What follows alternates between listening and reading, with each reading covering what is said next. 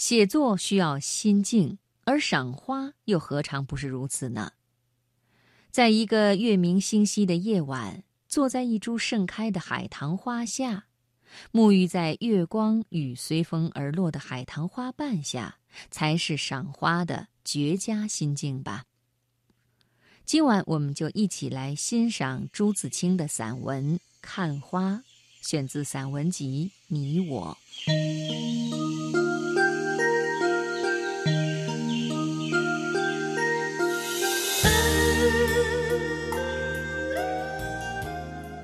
我生长在大江北岸一个城市里，那儿的园林本是著名的，但近来却很少，似乎自幼就不曾听见过“我们今天看花去”一类的话，可见花市是不盛的。有些爱花的人，大都只是将花栽在盆里，一盆盆搁在架子上，架子横放在院子里。院子照例是小小的，只够放下一个架子。架子上至多搁二十多盆花，有时院子里依墙筑起一座花台，台上种一株开花的树，也有在院子里地上种的，但这只是普通的点缀，不算是爱花。家里人似乎都不甚爱花。父亲只在领我们上街时，偶然和我们到花房里去走过一两回。但我们也曾住过一所房子，有一座小花园，是房东家的。那里有树，有花架，但我当时还小，不知道那些花木的名字，只记得爬在墙上的是蔷薇而已。园中还有一座太湖石堆成的洞门。现在想来，似乎也还是好的。在那时，由一个顽皮的少年仆人领了我去，却只知道跑来跑去捉蝴蝶，有时掐下几朵花儿，也只是随意玩弄着，随意丢弃了。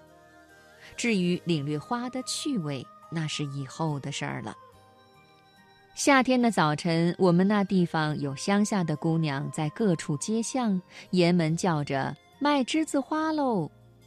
栀子花不是什么贵重的花，但我喜欢那白而晕黄的颜色和那肥肥的花瓣儿，正和那些卖花的姑娘有着相似的韵味。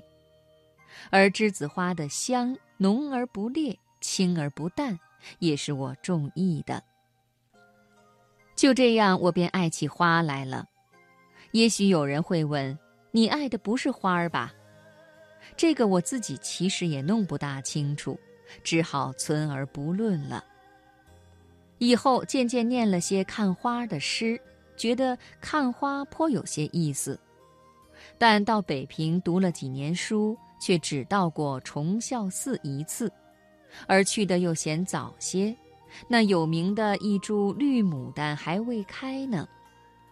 北平看花的事很盛，看花的地方也很多，但那时热闹的似乎也只有一般诗人名士，其余还是不相干的。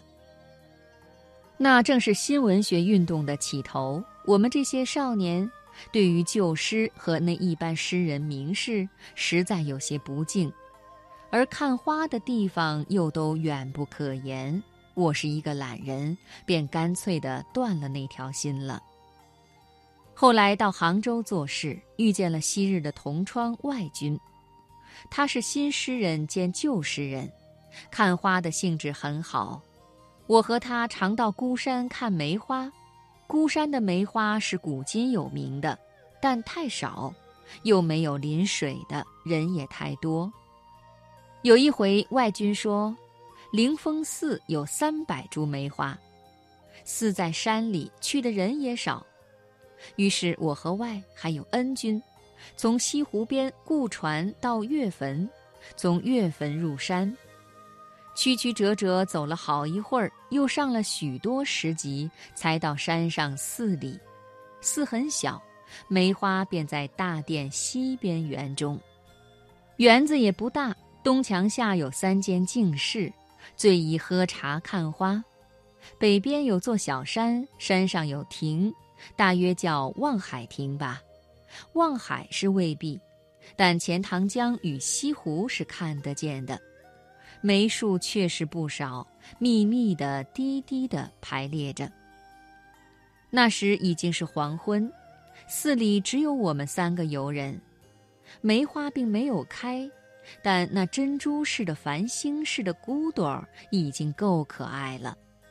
我们都觉得比孤山的梅花有味儿。大殿上正做晚课，伴着梅林中的暗香，真叫我们舍不得回去。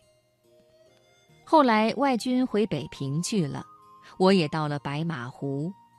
那边是乡下，只有盐湖与杨柳相间着，种了一行小桃树，春天开花的时候，在风里妩媚地笑着。还有山里的杜鹃花也不少，这些景象日日在我们眼前，却从没有人煞有介事地提议我们看花去。但有一位 S 君，却特别爱养花。他家里几乎是终年不离花的。我们上他家去，总看他在那里，不是拿着剪刀修理枝叶，便是提着壶浇水。我们常乐意看看，他院子里的一株紫薇花很好。我们在花旁喝酒不知多少次。白马湖住了不过一年，我却传染了他那爱花的嗜好。但重到北平时，住在花市很盛的清华园里，接连过了三个春，却从未想到去看一回。只在第二年秋天，曾经在园里看过几次菊花。清华园之菊是著名的，但那种一盆一干一花的养法，花是好了，总觉得没有天然的风趣。直到去年春天有了些余闲，在花开前先向人问了些花的名字。一个好朋友是从知道姓名开始的。我想看花也正是如此。恰好外军也常来园中，我们一天三四趟的到那些花下去徘徊。今年外军忙些，我便一个人去。我爱繁花老干的杏。临风婀娜的小红桃，还有紫荆，但最恋的还是西府海棠。海棠的花繁得好，也淡得好，艳极了，却没有一丝荡意。疏疏的高干子，英气隐隐逼人。可惜没有趁着月色看过。王鹏运有两句词道。只愁淡月朦胧影，难掩微波上下潮。我想月下的海棠花，大约便是这种光景吧。